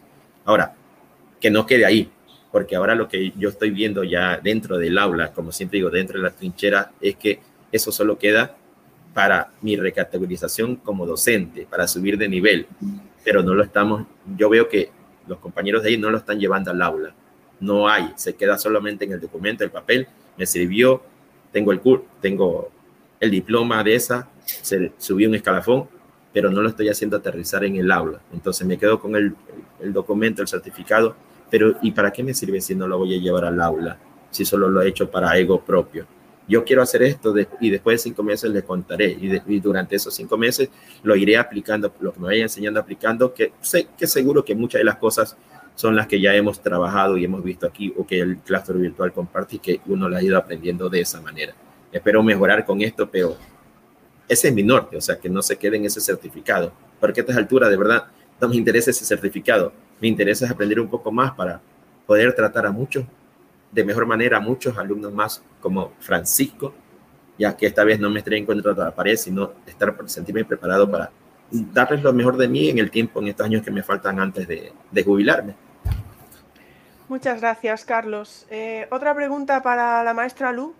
Dice Elia, sé que por propia experiencia, sé por propia experiencia lo duro que, que es lo que estabas comentando, Lu. Dice, es una carrera de fondo y es muy importante hablar con otras familias en vuestra misma situación. ¿Pertenecéis a alguna asociación? Eh, por el momento, no, no, no, este, no pertenezco a alguna eh, asociación perdón, como tal. Lo que sí tengo es que gracias a Twitter y a los espacios que se abren, he podido tener mucho contacto con familias, no solo de México, sino de otros países que viven la misma situación, ya sea con peques, con autismo, adolescentes, jóvenes e inclusive, e inclusive personas que lo viven en primera persona, personas que son adultos autistas, adolescentes autistas, jóvenes autistas. Y eso me ha servido muchísimo más que realmente pertenecer a una asociación como tal. He aprendido cómo fue que ellos fueron creciendo en primera persona, cómo vivieron ese, esos desórdenes que tuvieron tanto en cuestión alimenticia porque no toleraban las cosas sólidas o toleraban más las líquidas, eh, la situación sensorial, la experiencia eh, escolar, la experiencia misma de la familia, la aceptación de la familia, la aceptación del círculo social de la misma familia, hablando de su situación escolar. Todo eso me ha ayudado demasiado, me ha tranquilizado por, un, por una parte, pensar que voy por buen camino en lo que se dice de mi hijo por la edad que tiene, es muy pequeño, pero me ha ayudado muchísimo más entrar a estos spaces, escuchar a esas familias, escuchar a esas personas que están dentro del espectro, que pertenecer en sí a una asociación. Muchísimas gracias, Luz. Te voy a hacer otra pregunta, ya que estamos aquí. Te voy a hacer eh, la siguiente pregunta que teníamos preparada. Hay otra pregunta por ahí. Recordad que si te queréis dejar alguna pregunta más, podéis hacerlo con el hashtag de las charlas educativas en Twitter. O si estáis viendo, si estáis viéndonos en Telegram, podéis dejar ahí las preguntas que tenemos por ahí a Ana, a docente y madre, que nos lo pasará para, Twitter. Eh, la, la pregunta que teníamos, y ya para ir cerrando, era que nos hablases, Lu, en tu caso concreto, de cómo ha sido la escolarización pues, de Alejandro. Uy, muy buena pregunta. Pues este es un proceso largo, como bien lo menciona el profe Carlos. Eh, lo principal es aceptar que cuesta un poco, que aceptar que tu hijo está dentro de un espectro, porque el desconocimiento mismo es el principal factor que nos llena de, de dudas, de miedos, de qué va a pasar, qué voy a hacer. Este, lo principal que nos preocupaba en ese momento era, doctor, dígame que mi hijo va a ser independiente, autosuficiente, que en algún momento no va a necesitar de mí, porque el peor temor que tenemos los padres es que nos vayamos un día. ¿Qué va a pasar? ¿Qué va a ser de ellos? Este, ¿Quién los va a cuidar? ¿Quién, quién va a estar? ¿Quién los va a proveer de, alimento, de, de salud, de, de muchas cosas? Entonces, lo principal fue aceptarlo, informarnos, que eso es, eso es la clave, informarse y a partir de ahí ver qué voy a hacer. Bueno, ahora sí, mi hijo tiene autismo, ¿qué, qué le puedo aportar como, como, madre y qué le pueda aportar la sociedad educativa en cuestión de, de pues dotarlo con eso que va a necesitar para desarrollarse en la sociedad. Buscamos... Eh, para nuestra mala suerte, nos dan el diagnóstico de mi hijo, comenzamos con terapias y a los meses nos encierran por la bendita pandemia. Entonces fue un cúmulo de, emociones y que dijimos, bueno, nos dice el neurólogo, hay que dar esa atención temprana para que el niño pueda avanzar y no, no se atrase más de lo que ya está, ¿no? Y fue un miedo qué vamos a hacer, no hay escuelas abiertas, este, ¿qué voy a hacer, no? O sea, ya todo era por, en línea o, bueno, al principio no, al principio todo se cerró, no sabíamos qué iba a pasar. Ya conforme fue pasando el tiempo, eh, vinieron las vacunas, entonces ya se daban clases en, en línea, se abrieron las este, escuelas privadas eh, maternal y fue por eso que nosotros optamos por la educación privada, porque fue lo que tuvimos al alcance en ese momento y principalmente porque el neurólogo nos decía, necesito saber cómo se desenvuelve Alejandro con otros niños de su edad. Tenemos que ver si no le falla también esa interacción o a qué nivel es lo que él va a necesitar. Me costó mucho, increíblemente, a pesar de que aquí en México tenemos una ley que protege a las personas en la condición del espectro autista que se publicó en abril del 2015 aún con eso, que tienen derecho a la educación, a servicios de salud, aún con eso, eh, pues te topas con obstáculos, ¿no? Yo consulté cinco escuelas privadas que eran las que estaban abiertas y de las cinco, en una me dijeron eh, vía correo, la directora que necesitaba que yo llevara a mi hijo para que ella lo evaluara y ver si era apto para estudiar en su escuela. Lo cual me quedó como diciendo, o sea, ¿cómo tú, la dueña de una escuela, vas a evaluar a mi hijo cuando mi hijo ya es evaluado por un especialista, ya lleva un diagnóstico, y tú me vas a decir si puede o no entrar a una escuela. Entonces sí fue como que el primer obstáculo. Dije, ok, descartado. En la segunda escuela me dijeron, fue muy sincera la dueña de la escuela y me dijo, señora, yo no puedo negarle la, la entrada a su hijo a la escuela porque es un delito. No le puedo negar ese servicio pero tengo que ser honesta con usted, yo no tengo el conocimiento ni cuento con el personal capacitado para atender a personas dentro del espectro. Con mucho gusto acepto a su hijo, pero iré aprendiendo con él en el camino. A lo cual yo le agradecí la sinceridad a la, maestra y le dije, gracias, pero en este momento en el que estamos no me beneficia de nada que usted vaya aprendiendo junto con mi hijo, porque en ese caso pues mejor lo dejo en casa y yo con el poco conocimiento que tengo pues trataré de que avance un poco más. En la siguiente escuela nos este, dijeron que con mucho gusto, que claro que sí, que lo aceptaban, pero necesitaba eh, llevar su maestra sombra, la cual estaría prácticamente de la mano con él y lo único que haría en la escuela pues es recibirlo, ¿no? Porque el trabajo principal lo haría su maestra sombra. Hasta que dimos con la escuela en donde está ahorita Alejandro, donde afortunadamente la dueña de la escuela ya tiene experiencia con niños dentro del espectro, los tiene desde maternal hasta tercero de preescolar, se han graduado los peques, les ha ido muy bien, se han desarrollado perfectamente y lo que es más importante que a mí me, me encantó es que nos permite que la psicóloga o terapeuta del niño pueda visitarlo en la escuela y darle la terapia en la escuela, viendo cómo es su desenvolvimiento en un salón de clases, la interacción con su maestra, con sus alumnos, em, cómo se comporta a la hora del receso, a la hora de la comida. Eso para mí fue, por fin, encontré el lugar que necesitábamos, lo inscribimos desde eh, que se le dio el diagnóstico y hoy por hoy ha avanzado muchísimo, tiene que ver, claro, mucho tiene que ver que yo no lo he abandonado en ningún momento. Hice una pausa también en mi cuestión laboral porque yo necesitaba que mi hijo avanzara, porque mi principal eh, motivación para hacer lo que soy y seguir avanzando en esto es él. Y yo quiero que él esté listo y preparado para una sociedad que de verdad cada día está menos empática, cada día está más envuelta en cosas que no, no, no, tienen sentido. Y, es triste, ¿no? Porque estamos desaprovechando esta tecnología para cosas tan buenas como es este espacio, maestra Ingrid, que no voy a dejar de, agradecérselo. Cosas como estas necesitamos. Espacios como este que le den voz a toda la, la familia, este, tanto padres de familia, como profesores, como personas que se dediquen a cualquier tipo de, de actividad, pero necesitamos este tipo de espacios porque nos, acercan demasiado, nos hacen sentir cerca, nos hacen sentir de alguna manera lo que está pasando a la otra persona.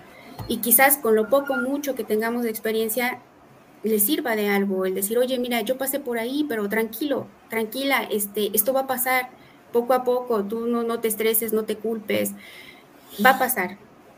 ¿Cómo? Con paciencia, cómo aprendiendo, leyendo, tratando de, interactuar con tu hijo, porque el principal objetivo es que tu hijo se logre comunicar contigo y de ahí lo demás se da poco a poco. Entonces, esa fue mi experiencia en, en cuestión de la escolaridad de mi hijo. También eh, por su eh, condición, tiene muchos problemas gastrointestinales, le dan muchas infecciones eh, en el estómago, se la pasó prácticamente cinco meses enfermo. El pediatra nos, nos dio como una recomendación dejarlo descansar un poco de la guardería, porque la guardería, como muchos papás sabemos, es un foco de, de enfermedades, entonces si un día no tiene gripa, el otro día tiene tos, de pronto ya le dio vómito, de pronto, bueno. Entonces tuvimos que dejarlo descansar un tiempo de, la escuela, lo cual se da una baja por salud y se regresa eh, eh, de nuevo a, incorporarse con sus actividades, en este caso de primero de preescolar, que es de acuerdo a su edad. Y lo que nos comentaba la profesora es que yo como mamá sentía que no estaba listo aún para estar en primero, pero ella me decía que era un beneficio porque el avance que tiene Alejandro le, iba a permitir ahora sí que aprender junto con sus compañeros lo que es ya ahora sí la escolarización. Ya no es nada más el juego, el maternal, el desarrollar este, habilidades, ya va a ser más de eh, la escolarización. Esa parte, pues la entendimos y dijimos, bueno, perfecto, ustedes son las que saben. Y ya este, dijo que en este caso se pide una dispensa, se le llama, a la Secretaría de Educación, para que mi hijo vuelva a repetir el tercero de preescolar para que ahora sí, cuando lo ingresemos, a una primaria regular, ya vaya con lo necesario que es eh, lo que pide la educación básica en cuestión preescolar. Por esa parte fue que, que nos quedamos ahí y que se ha notado un gran avance, principalmente, como comentaba, porque estamos todos juntos, o sea, es una participación, los especialistas, su, pediatra, su neuropediatra, la terapeuta, los profesores, y los papás, porque si no está esa comunidad, el niño no va a lograr avanzar. No, no va a haber ese avance como tal, como, comenzaba, como este, perdón, comentaba el profe Carlos, porque no todos los profesores te apoyan, no todos están dispuestos, no todos tienen esa esta disponibilidad de decir, ok, mira, yo te voy a apoyar, ¿qué necesito? ¿Cómo, cómo le hago? ¿Por dónde entrar? ¿No?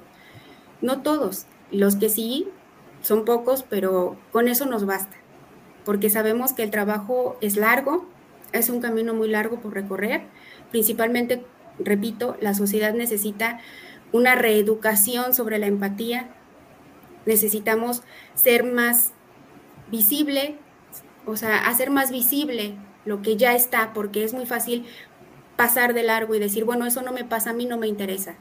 Bueno, quizás no te pase a ti ahorita, pero no sabemos en un futuro te pueda pasar, porque es eso lo que, lo que impide las barreras que, con las que nos vamos encontrando en el camino. Yo siempre he dicho, no hay niños crueles, existen papás crueles y los hijos aprenden, porque la primera casa de educación son la familia. Porque he escuchado muchos papás que van y te llevan a los niños y te dicen, ahí se lo dejo, ahí lo educa. No, a ver, en la escuela se dota de conocimientos sobre español, matemáticas, ciencias, civismo, sí, en civismo se tocan algunos temas, pero no se educa, se enseña conocimiento. La educación principalmente depende de casita. Papá, mamá, tutor o el responsable del niño, es tu responsabilidad el crear ciudadanos responsables, respetuosos. Y parte de ahí el camino que va a llevar. Y en cuestión de, la escolarización, pues al principio sí fue de terror, te topas con situaciones que no, no hay cabida, hasta que encontramos la escuela en donde ahorita está mi hijo. Y claro, tenemos la oportunidad de que después de que termine, ¿por qué no cambiarlo de una vez a una escuela regular? porque es cambiarle lo que él ya tiene, su rutina, su, ya tiene su esquema establecido. Entonces sería como romper eso y comenzar a desestabilizarlo. Es, sería comenzar desde cero. Entonces queremos que termine esa parte y entonces incorporarlo ahora sí a la nueva escuela poco a poco. Pero básicamente esa fue mi experiencia hasta el día de hoy. Muchísimas gracias, Lu. Bueno, Carlos, Lu, tengo que deciros que con el hashtag de las charlas educativas hay un montón de comentarios que luego los podréis ver si no, porque os estoy, eh, estoy metiendo las preguntas, pero comentarios hay muchísimos de todo lo que estáis de, todo lo que nos estáis contando. Eh, María José Álvarez que decía, yo en vez de maestro sombra le llamaría maestra luz. porque, porque claro, es que es una, alegría, ¿no? Da luz a, todo. Bueno, creo que va por ahí, María José, no lo sé. También teníamos una pregunta de estar orientados, pero ha desaparecido la pregunta. Entonces me da la sensación que a lo mejor la quiso quitar, así que por ahora la voy a dejar ahí, sino que la vuelva a poner. Bueno, Carlos, yo creo que tú ya nos habías contado la escolarización de Paola, pero si quieres añadir algo.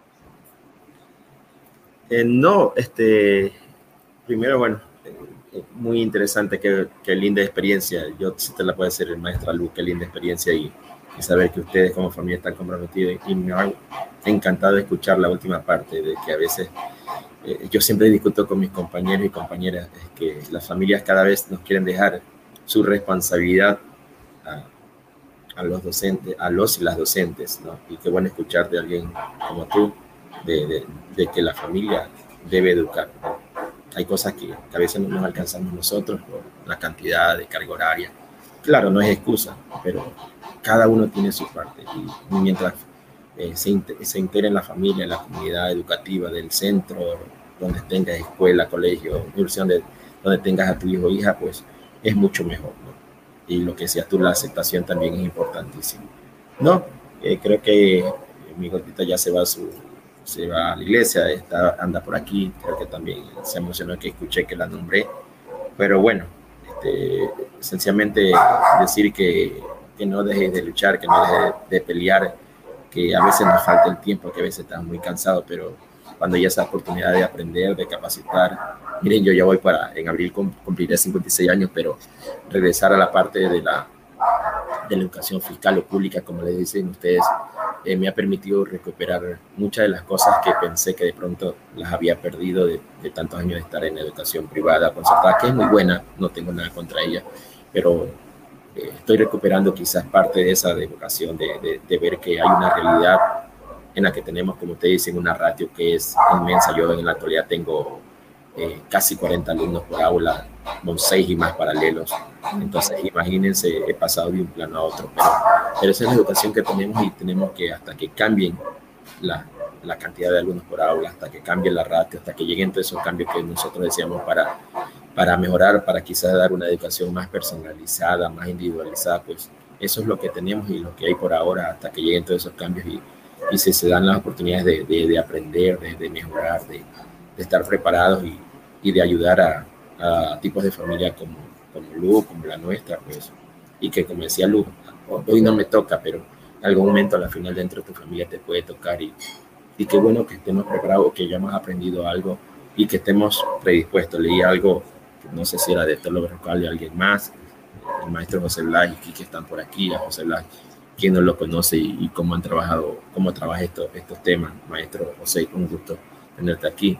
Aquí que, que nos ayuda con todo lo demás, María José, Rosillo, todo lo, Dulcinea, la gran Dulcinea, todo eso que anda por aquí también y otros más que mi Paquidalgo, Malena, desde, desde Argentina que nos acompaña, que Malenita y otros más que siempre están aquí y que de una u otra manera comenzamos a aprender y ayudarnos entre nosotros, que es lo más valioso. Yo he vuelto, creo que estoy teniendo una segunda oportunidad de, de seguir mejorando, de seguir capacitándome y ahí les iré comentando en, en, Twitter con mis tweets cómo me va a partir del día miércoles con ese curso de, que va a durar cinco meses de atención a la universidad. Vamos a ver qué cosas buenas tiene, qué hay que mejorar y qué es lo que está ofreciendo la, la parte fiscal, la parte publicadora. Creo que va a ser muy bueno, va a ser muy bueno y ahí les iré comentando, pero ese es mi camino ahora.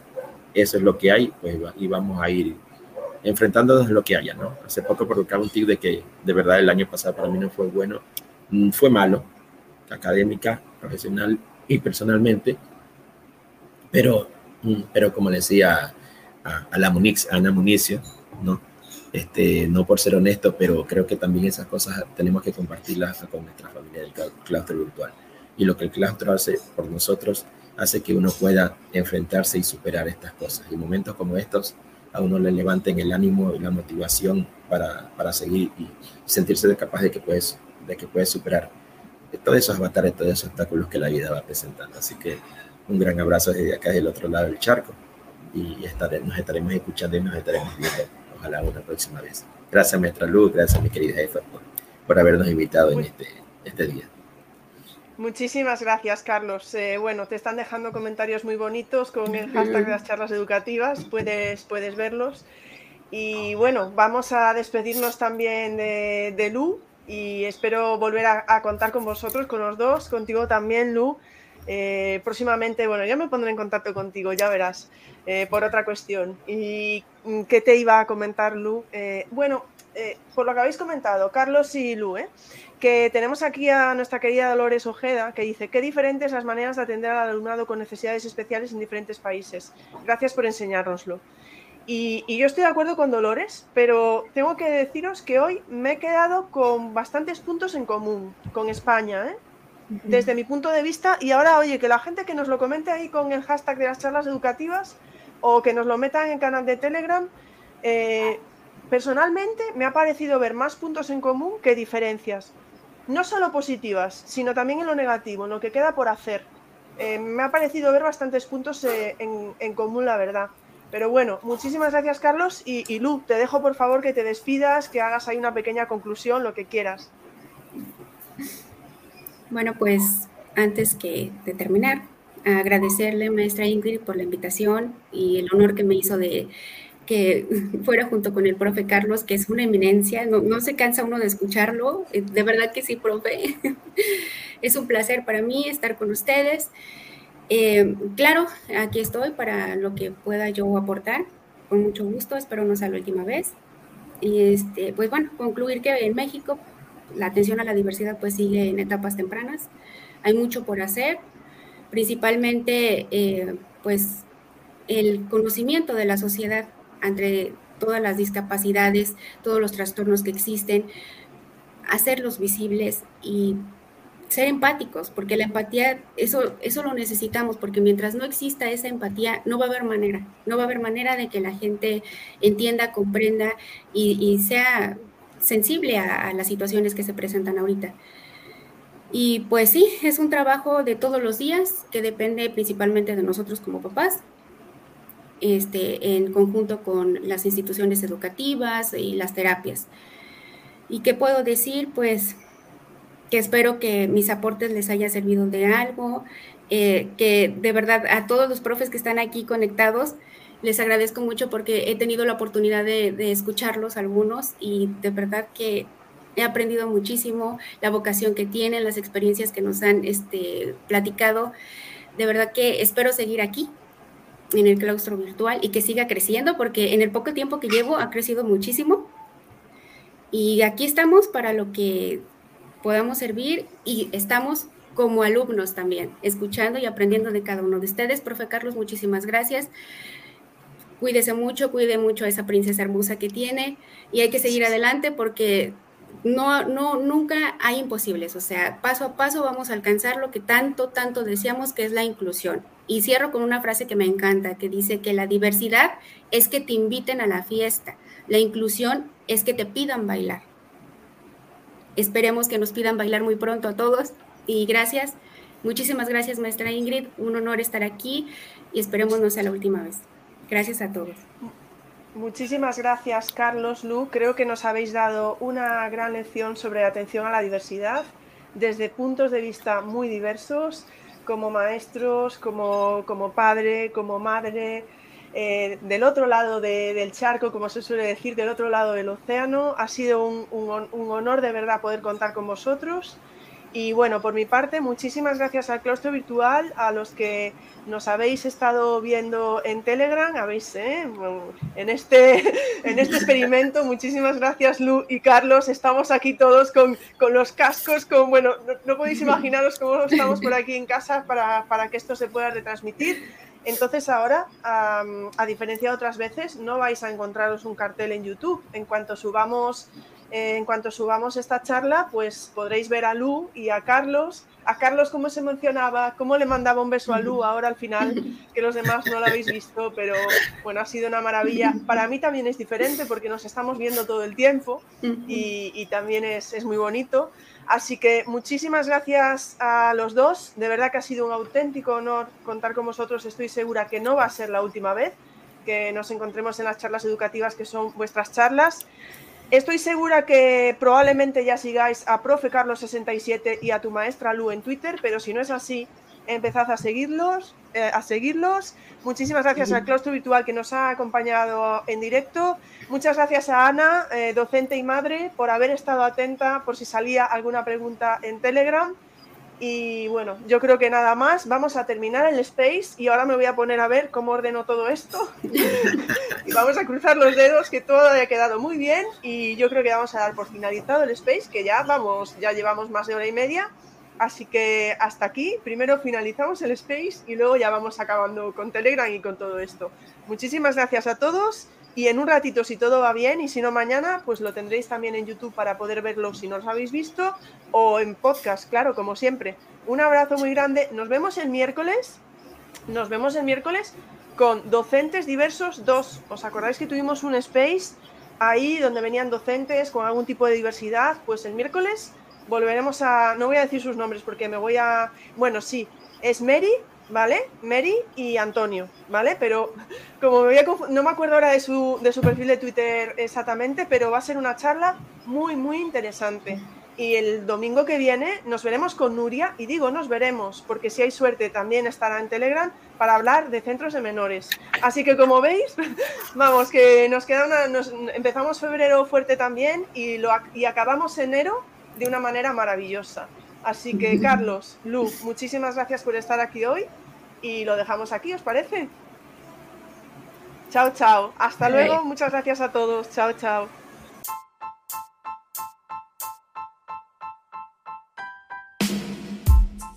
Muchas gracias por escuchar este podcast. Si te apetece, nos vemos en el siguiente.